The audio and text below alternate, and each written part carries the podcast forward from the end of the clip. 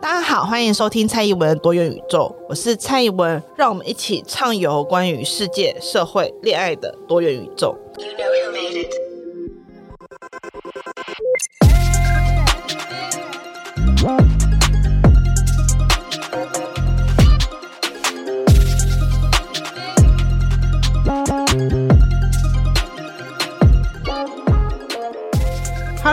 位大家好，欢迎聆听今天的蔡宜文的多元宇宙。其实我现在声音还是有点暗哑暗哑，然后还没有完全恢复。我本来想要等到完全休息过再来开录的，但是怎么说呢？因为我过年的十天过实在太为放荡了，所以我丝毫没有节目的存档。所以即使是喉咙快要爆炸了，还是要来录今天的节目。但是我觉得这样声音也还蛮适合。今天我要跟大家讲的主题就是关于卡塔利娜的故事。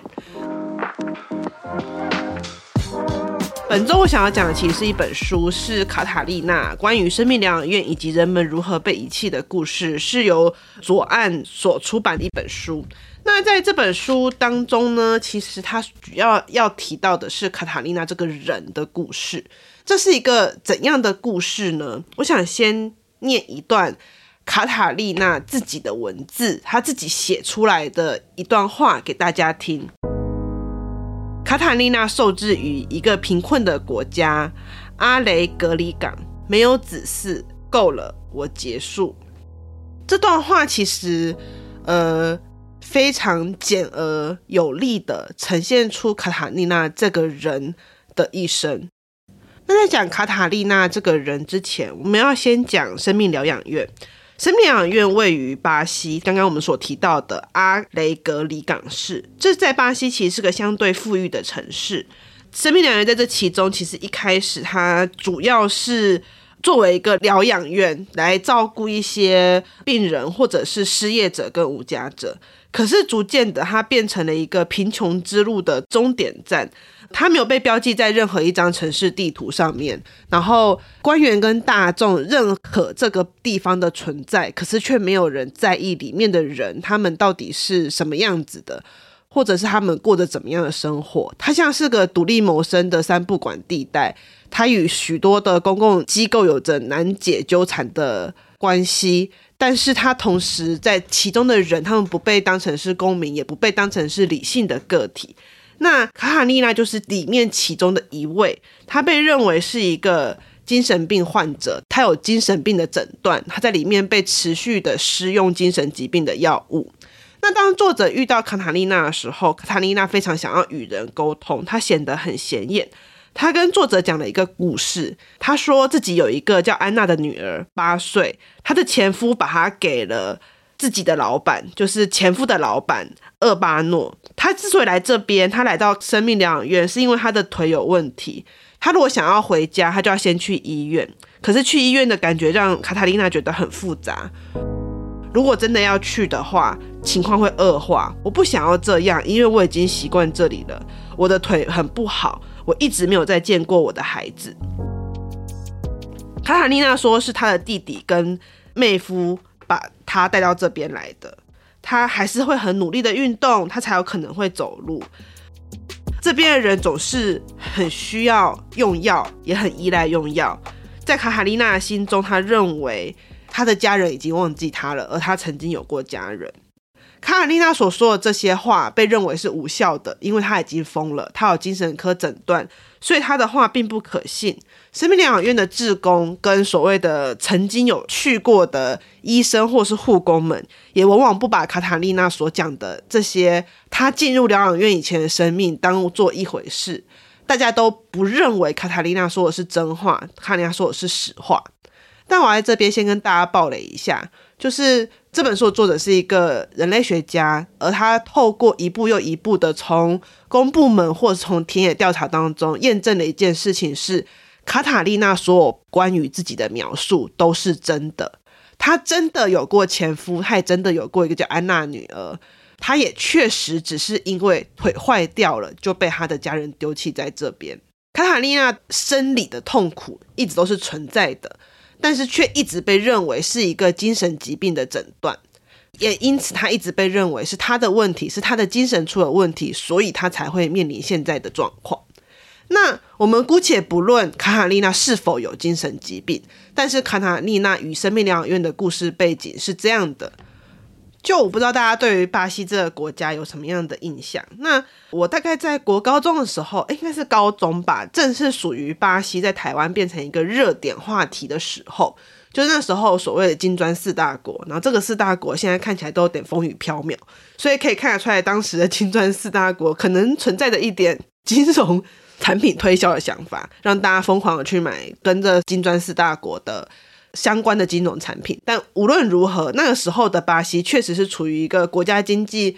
疯狂成长，但是外债不停的增加，同时它的社会也正在进入一个民主化的阶段。那在医疗机构的状况也正处于一个有点像是典范转移，或者是用比较普通人一点的说法，就是说它正处于一个不同种形态的医疗互相交换的一个交界。那我在上一集有稍微讲过《精神病院》这本书嘛？那其实精神病院这个机构，它一直以来都有被挑战，说好像它在机构内有很多不人道的行为，像是如果大家之前有看过那个一些恐怖片，它其实都会拍摄到那个前额叶去除手术等等，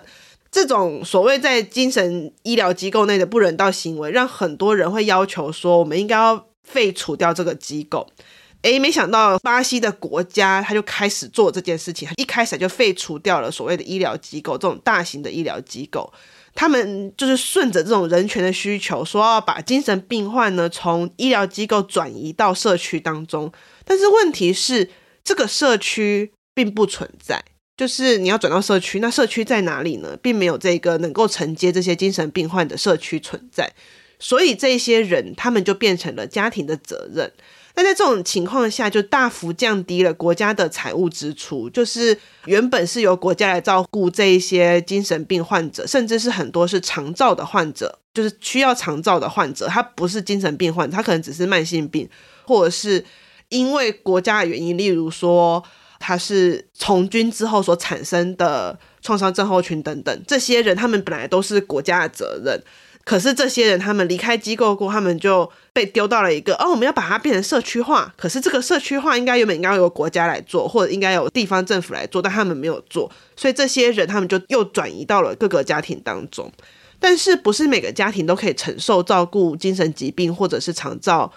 的这种劳动，甚至是他们也很难去接受这种污名的情况下，处于最弱势家庭当中，这些最弱势的个体，他们往往又会回归到。机构里面，但是这次的机构就像生命疗养院，我前面所提到的一样，它已经跟前述所讲的机构有一点不同了。因为这些机构不再想要治愈他们，也不再想着会让他们重新回到社会。他们在做的事情其实是让他们 keep 在社会的外面，把他们待在这一个地方，就像是被流放一样，他们就再也不会回去这个社会当中。那在卡塔丽娜故事当中，有一个最明显的例子，就是卡塔丽娜的生理病痛。她在故事中不停地提到她脚痛，她脚不能行走，她脚很痛。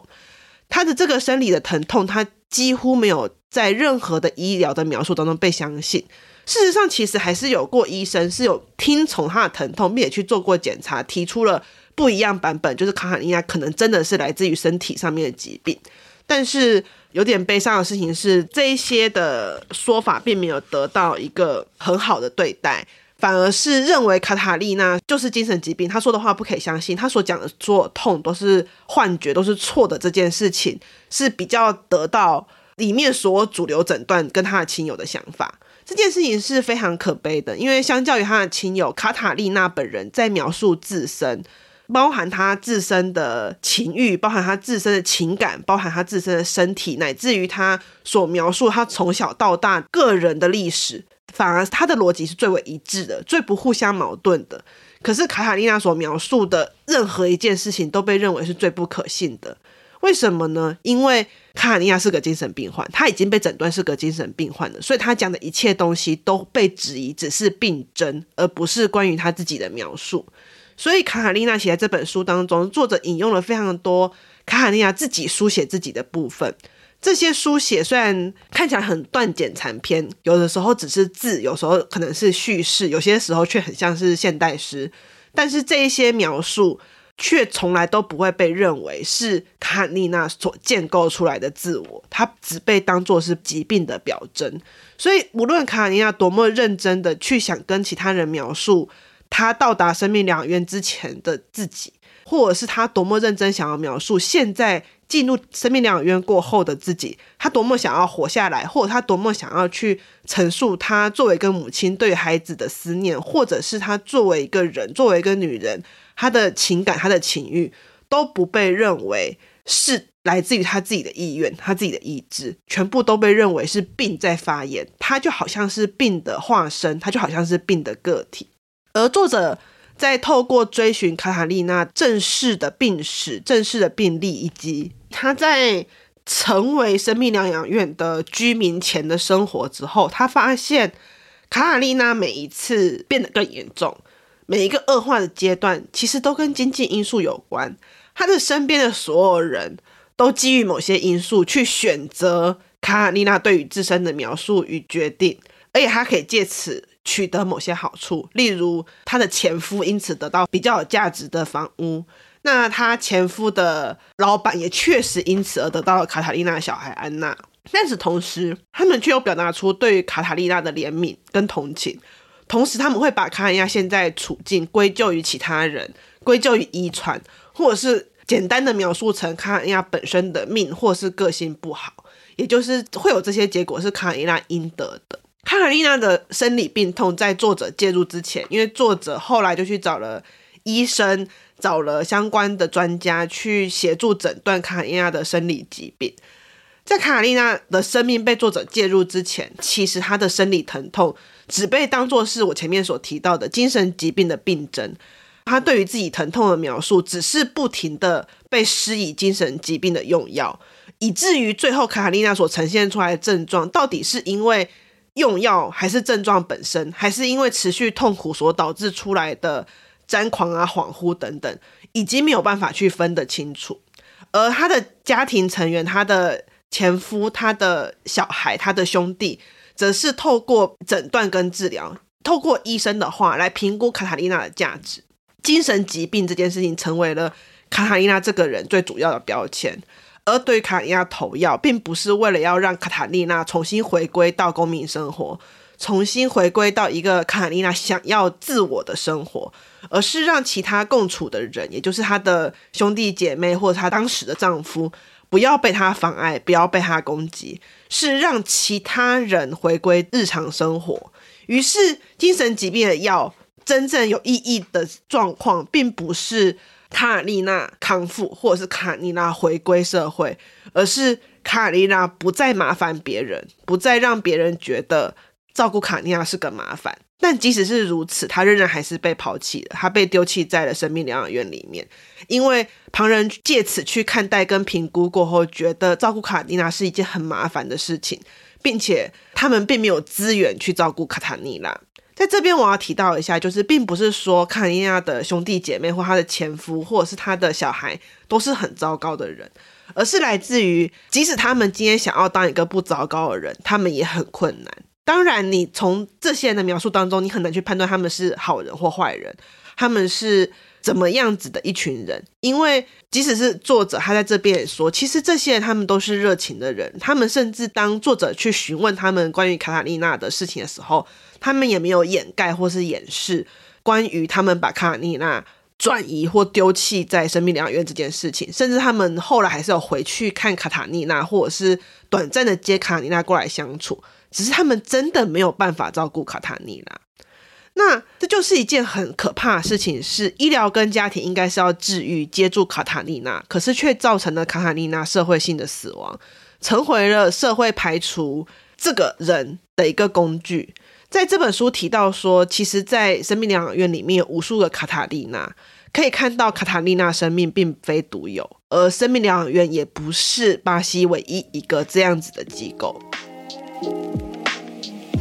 那卡塔丽娜为什么会变成这个样子？她为什么会是这样子的命运？其实与卡塔丽娜的阶级、族群跟性别都有非常大的关系。在书中提到，卡塔丽娜她其实是一个移民的家庭，而她的移民身份其实跟她最后所被找到的生理疼痛的名字，也就是马查多约瑟夫病，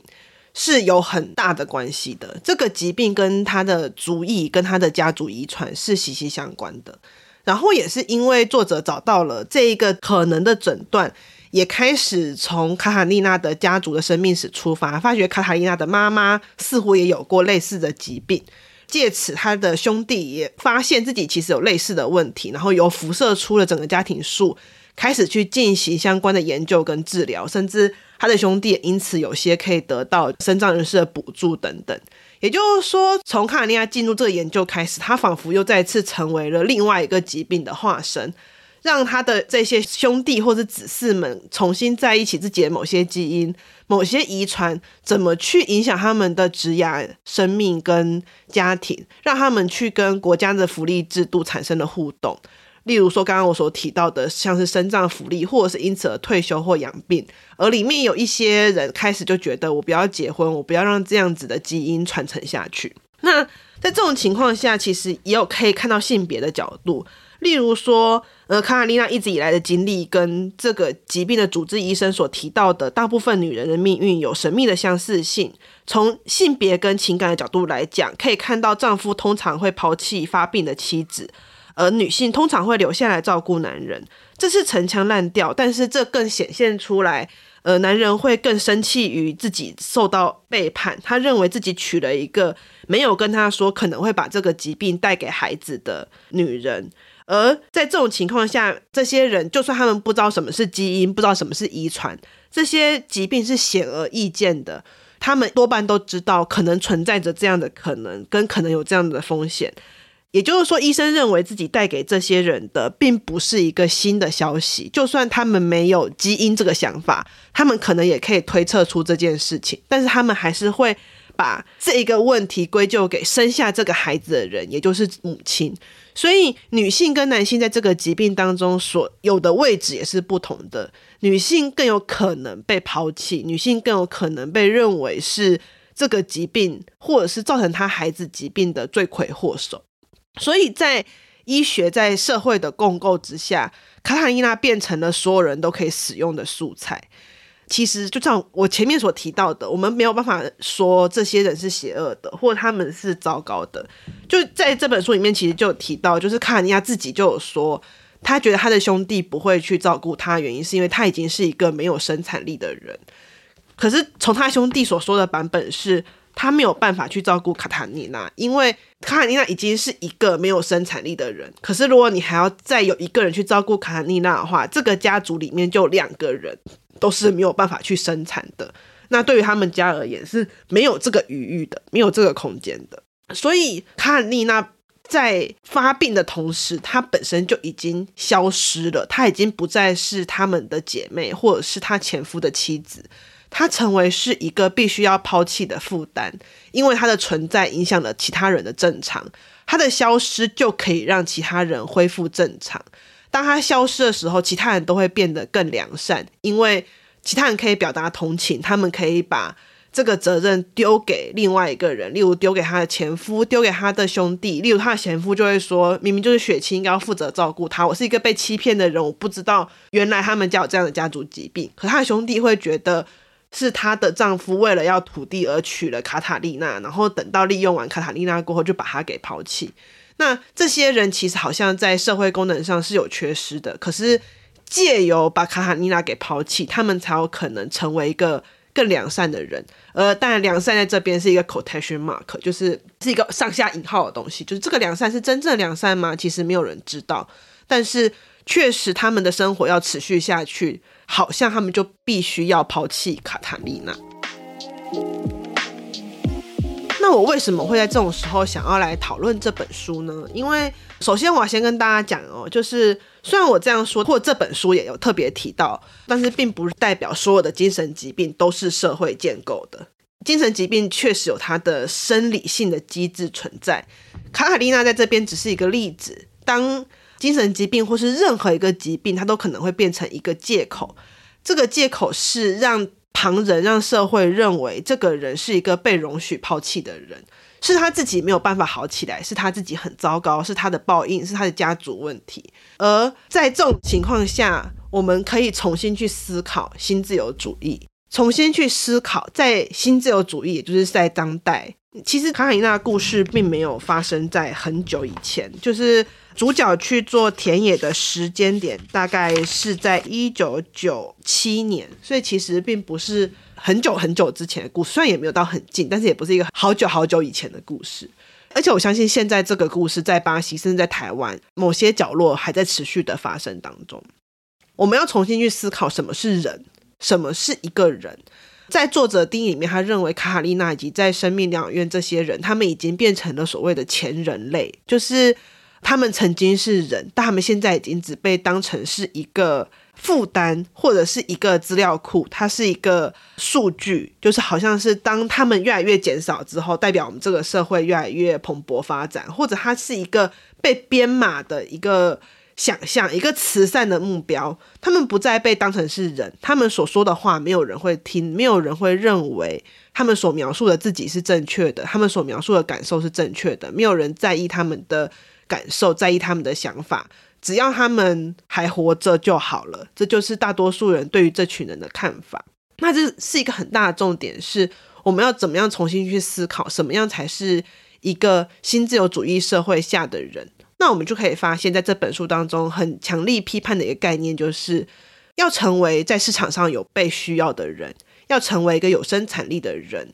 那这边有一个很重要的概念是，人必须要去成为公民。而成为公民这件事的前提是什么？就是我们常会说，公民的责任啊，公民的想象这件事情，其实就是人必须要让自己独立自主，要让自己健康，要让自己不需要依靠他人，也能够好好活着。在这种前提之下，你才是一个会被他人当成人来看待的人，但真的是这个样子吗？我们常常会用这种角度去思考，在这个世界或在这个社会上，我们认为每个人都应该是独立的。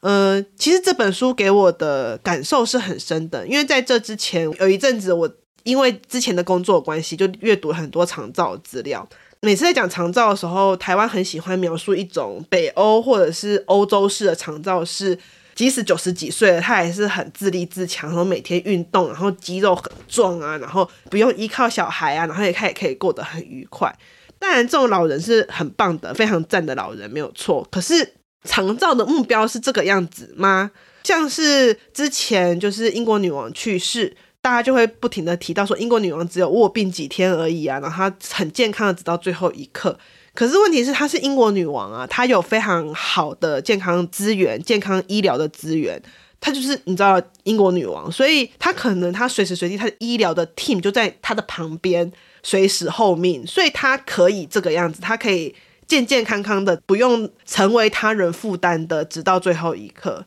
就像是我还记得，就是如果讲英国女王，就会想到讲到凯特王妃嘛。就是我记得凯特王妃那时候刚生完小孩，好像两三天吧，她就出去履行了所谓皇室的义务，就开始出来公开亮相啊，成为一个给大家看的王妃。然后那时候很多人在那边说：“你看吧，你看凯特王妃她都不需要坐月子啊，就是台女很骄纵什么。”可是她是凯特王妃啊，就像我讲的，搞她旁边就一群医疗团队，或者她在怀孕的时候，她其实是。非常营养均衡又健康的，她在生产的时候也是很好的一个状况之下生产的。可是不是每个人都是这样，不是每个人的生活的状况都是凯特王妃。所以，当我们常常用这角度去思考一个人，你要独立自主，就是因为你不应该被人照顾，你不应该依靠他人这个前提，你不应该麻烦别人的时候，在这种情况下，我们很容易会堕入一个。每个人都应该要独立自主，因此生病的人，因此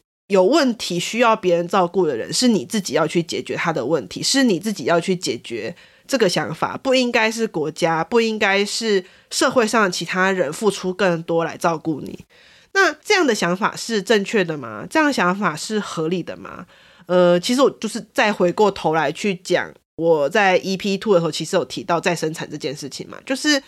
我们之所以活在这世界上，其实是因为有一群人负责 charge 我们这些人的生产力。就例如说，我的伴侣的生产力有一部分其实要归功于我，诶，因为他回到家，我就会煮好饭，然后有时候会跟他聊天啊，听他分享一些他在工作上面的一些心情，就是有时候是不好的心情或什么。那我会帮他把衣服洗好啊，帮他晾好，让他不用烦恼这件事，他有干净的衣服可以穿。那我所做这些琐碎的事情，其实也是在重新 recharge 这个人的生产力。而难道因为今天我后来我生病了，或者是我短时间之内或长时间没有办法去付出这件事情，我就应该要被这个社会所丢弃或是抛弃吗？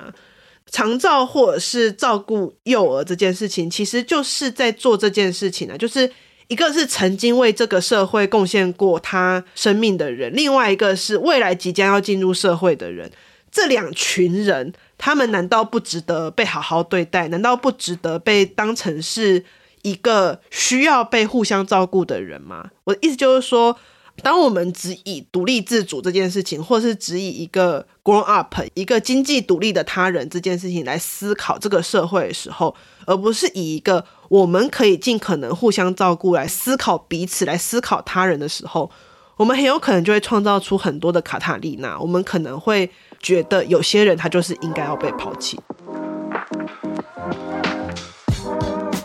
那另外一个我想要讨论卡塔利娜的原因是，我也想要在最后留给大家一起来讨论这件事情是，我们时常会觉得。作为学者，或是作为一个人，我们不应该诠释或评论他人的生命。呃，其实卡塔利娜作者有在后记中提到，自己曾经在会议中被同行质问说，他为什么就不能让卡塔利娜好好安息？就是他同行以一种他听得到的方式在耳语他。那他在书中其实有这样回应这个同行，他说他认为卡塔利娜绝对不会想这样入土为安。我告诉我自己，他要是知道。自己的故事能够被更多人听见，一定会很高兴。就是我自己是作为社会科学研究者，或者是作为一个人，我们其实很难不去诠释他人的经验，因为同理的过程这件事情，其实就包含了诠释。我诠释他现在可能有困难，所以我去帮忙他；我诠释他现在可能觉得很难过，所以我去安慰他。而诠释本身，同时也存在着颠覆的可能。你有可能因此就看穿了一个人，他现在很痛苦，所以我应该要去正视这个人的处境，或者是进一步的去协助对方对抗暴力，甚至有时候你会协助自己有一个能量去对抗暴力这件事情。我的意思就是说。我们当然要去反思，说我们是不是过度诠释了某一些人的事情。例如说，我很慈善的认为某些人一定过得很惨。例如说，啊，怎么我一定要矫正同性恋？因为同性恋被歧视，所以我就要去矫正他。这当然就是一个很明显是一个过度暴力硬加在对方上面的诠释。可是我意思就是说，我们有时候必须要小心翼翼的去做一件事情，是在描述跟诠释之间，我们要怎么样找到一个最靠近真实样态的社会？我们要怎么样去还原这个真实样态？那我觉得卡塔利娜这本书在还原跟诠释这件上面做得非常的好，就作者非常非常小心的去做这件事情。那他也是一个有目标、有意识的去做这件事情，因为很明显他不希望再有人像卡塔利娜一样被抛弃，他不希望卡塔利娜被抛弃这件事情只是一个我们听完过后觉得啊、哦、好可怜哦，然后就隔天就忘记的事情。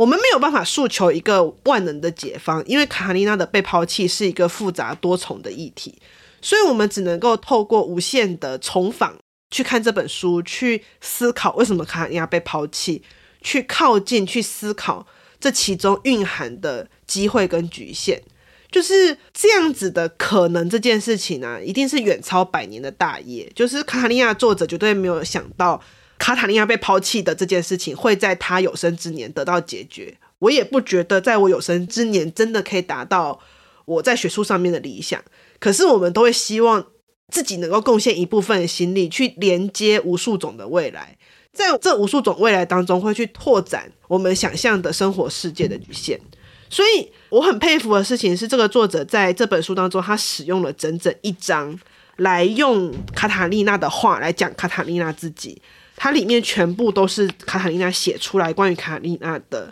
字，这其实，在学术研究上是很难得一件的事情，因为我们都会觉得我们应该要转译受访者的语言，可在这边让卡塔琳娜真实的现身在我们面前，告诉我们，这世界上就是一群人，他可能没有做错什么事情，他也没有犯什么罪，但他就被这个社会所流放了。最后，我想要跟大家用在里面我所提到的，就是卡塔丽娜自己描写自己的一句话当中来结束这一次的节目。天使安德森在河里抓到一条鱼，要用糖果棒，头痛沾狂。卡塔丽娜时间之外的渴望，没有下一次了，机会已经没了。我就是我去的地方，就是我这样的人。希望今天这集可以给大家，嗯，有点想要去看这本书的动机。虽然这本书真的蛮难的，那如果说你没有因此而想看这本书的话，我也希望大家可以一起去思考，像卡塔丽娜这样的人，他就是他要去的地方，而他就这样被抛弃了。我们有什么办法可以让社会、让这个世界不要再抛弃像卡塔丽娜这样子的人？那我们今天就到这边结束啦，谢谢大家聆听。如果你喜欢今天的内容的话，欢迎分享、订阅，然后点赞。那我们今天就到这啦，拜拜。